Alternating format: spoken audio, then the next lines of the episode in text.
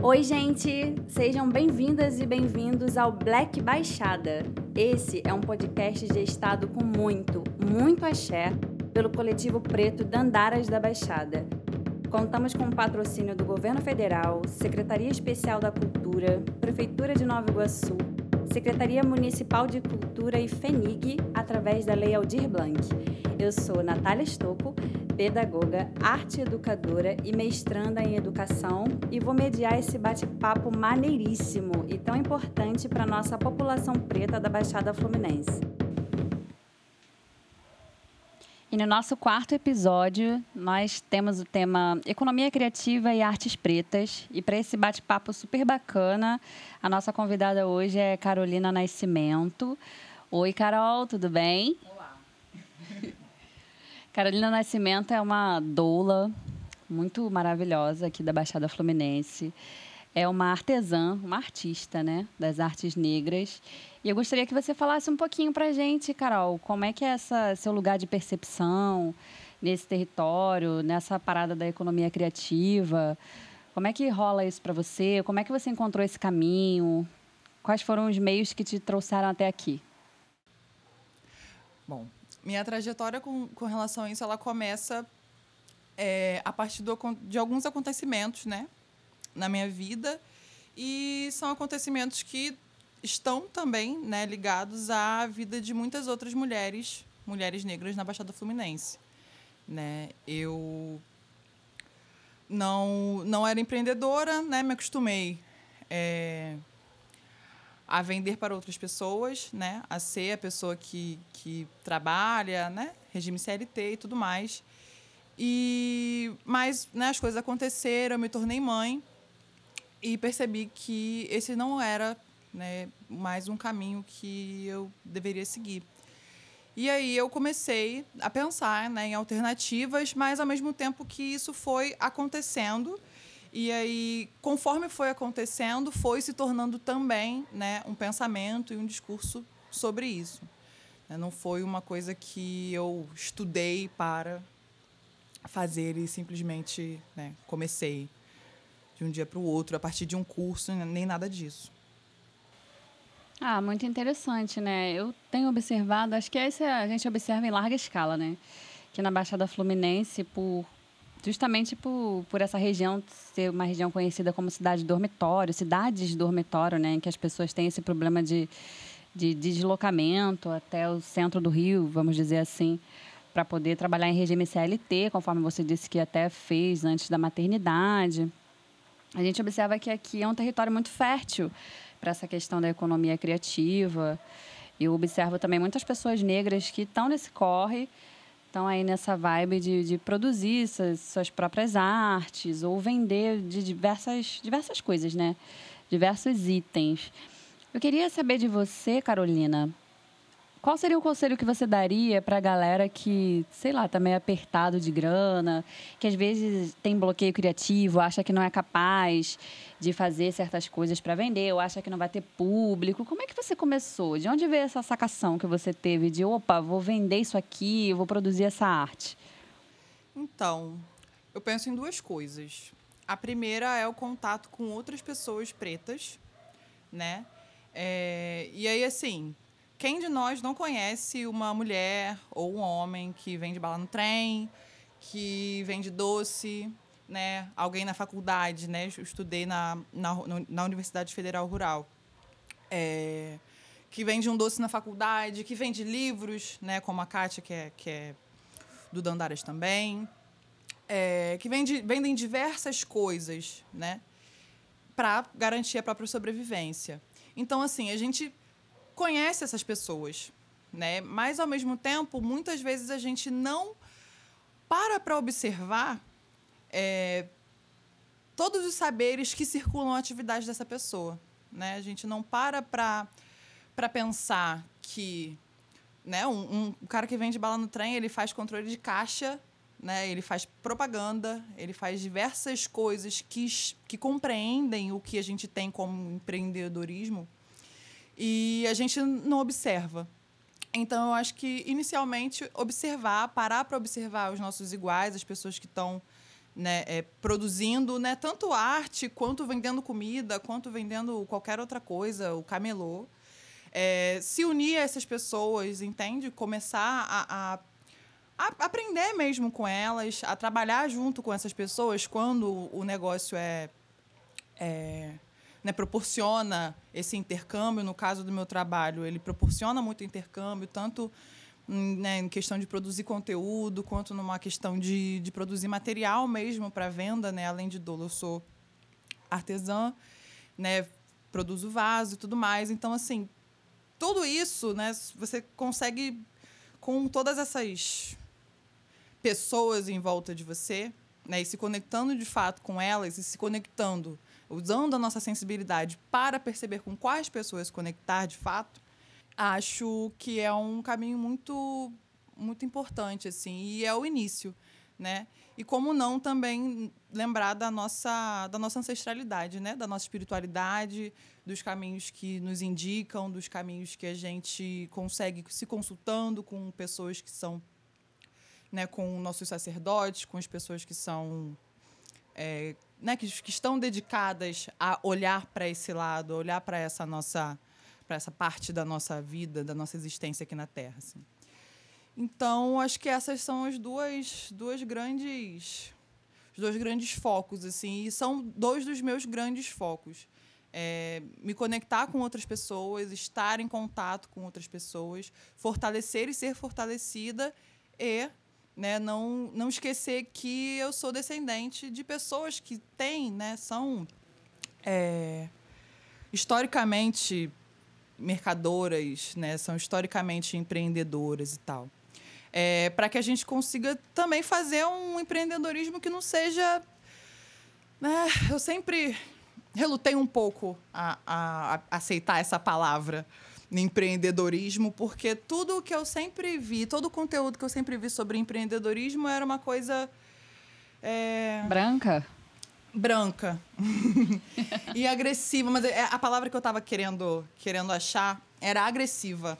É sempre muito agressivo, é, e aí a minha principal plataforma hoje é o Instagram. Segue lá, Verdinho Amani e carolnascimento.doula. São os meus dois perfis profissionais. E assim, né? Como eu tô sempre no Instagram e como eu tenho perfis profissionais, contas profissionais no Instagram, me aparece muita publicidade de pessoas querendo te ensinar a fazer publicidade para vender, né? Onde o principal foco é vender. É, e meu trabalho é um trabalho artesanal e eu nunca consegui é, é, aceitar, engolir a ideia de ser tão agressiva, tanto na maneira de falar quanto na maneira de abordar as pessoas e de vender. Então, passei a começar a, a pensar e a observar como outras pessoas, como outras referências, que às vezes não vendem nem, nem artesanato, né? mas como outras pessoas fazem, como outras pessoas vendem é, e mostram seus trabalhos. Né? E eu acredito que estando em contato com outras pessoas, estando nos locais, infelizmente agora estamos limitados né, por conta da pandemia, mas estar nos locais, conversar com as pessoas, né, isso faz parte da cultura de venda africana. Então, é isso, assim, é, uma, uma, é um caminho que eu escolhi seguir, né? É um caminho que não está nessa, nessa lógica de empreendedorismo, de metas e, e tudo mais, mas que também está ligado à organização, né? A me organizar, a auxiliar os meus a se organizarem para que a gente consiga, de fato, parar de apagar incêndio, né? E sim, de fato, crescer, avançar é, em busca da nossa autonomia, né? Ah, eu achei super importante os seus apontamentos, sobretudo quando você fala de network, né? Porque eu creio muito nessa questão de fortalecimento mesmo na Baixada Fluminense, que é o nosso país, onde a gente vive, de onde a gente fala. E esse fortalecimento de um indica o outro, eu conheço uma pessoa que vende o bolo, a outra faz o crochê. Aí você tem suas peças lindas, as suas artes que você faz nos vasos de planta, inclusive maravilhosos. Eu quero minha casa cheia deles. Isso realmente é muito importante. E você falou também sobre a abertura de caminhos espirituais. E acho que é isso, né? Sobretudo nisso que se pauta o coletivo Preto de Andaras da Baixada também, nessa consciência de ancestralidade, nessa consciência de que a gente precisa dessa abertura de caminhos. Quem dá o caminho não somos nós.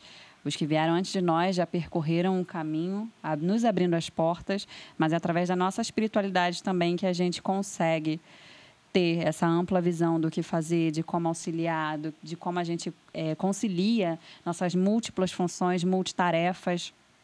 Eu queria saber de você, é, como que foi para você associar toda essa sua trajetória, esse teu corre aí muito maneiro e a maternidade, por exemplo. Eu tenho certeza que as nossas ouvintes, principalmente, estão muito interessadas em saber como é que é para uma mãe negra na Baixada Fluminense conciliar isso com entrega, produção, é, aquisição de materiais, divulgação. Muito embora você tenha dito que não concorda com esse processo vendido por aí que preconize essa coisa de uma agressividade, de metas. A sua arte e os seus produtos, eles são de troca mesmo, são de amor, são personalizados para as pessoas para as quais você vai vender.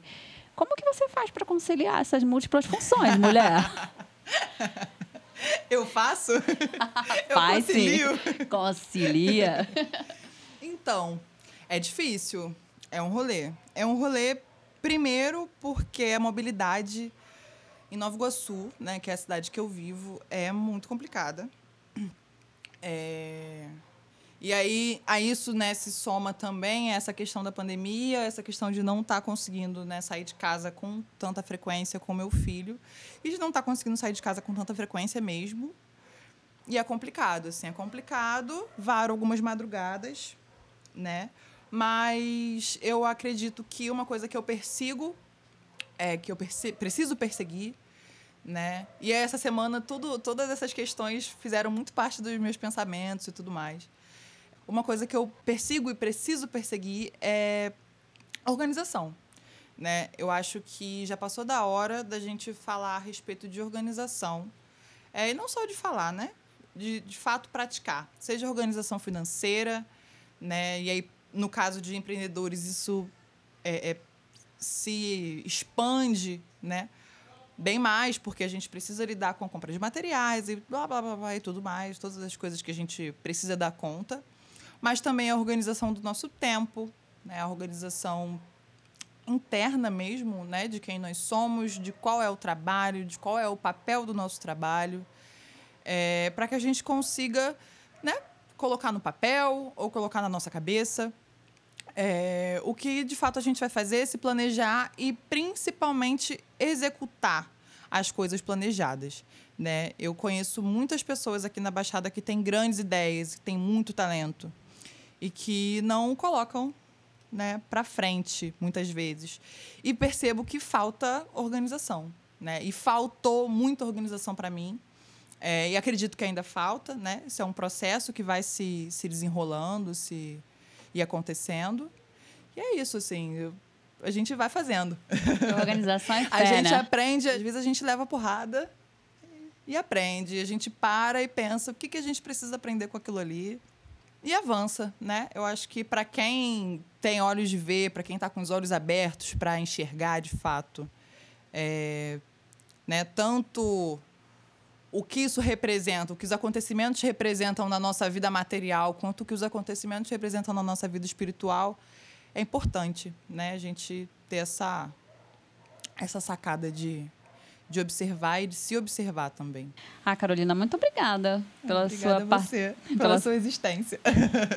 obrigada pela sua participação. Você é maravilhosa. Eu tenho todas as pessoas que te conhecem, certamente, têm profunda admiração por você, pelo seu trabalho pelo seu filhote, que eu amo de paixão, meu afilhado lindo. Obrigada pela colaboração.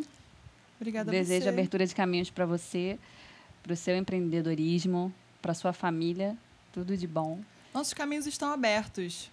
Né? A gente está aqui porque nossos caminhos estão abertos e vamos seguir. Com certeza. E é um prazer muito grande estar com você aqui hoje, que é dito Dia das Mulheres, né? É, um... é verdade. É um prazer muito grande estar podendo fazer esse encerramento desse ciclo, do primeiro ciclo desse nosso trabalho do podcast Black Baixada, que foi tão importante para o coletivo Preto de Andaras da Baixada, esse coletivo do qual você é uma das membros fundadoras. E você é uma mulher muito potente, com certeza inspira muita gente, inspira a mim e a todas que puderem te ouvir e conviver com você. Então, gente, esse foi o quarto episódio do Black Baixada. A gente agradece muito a todas e todos que puderam nos ouvir, compartilhar com a gente um pouquinho da nossa trajetória nesse tempo. Eu sei que dá um apertinho no coração, mas com certeza a gente está se preparando para que a gente consiga voltar num próximo ciclo o mais breve possível. Obrigada a todas e todos vocês que estiveram com a gente nessa trajetória e que fecharam com a gente nessa caminhada mesmo. Obrigada de coração, o Coletivo Preto Dandaras da Baixada.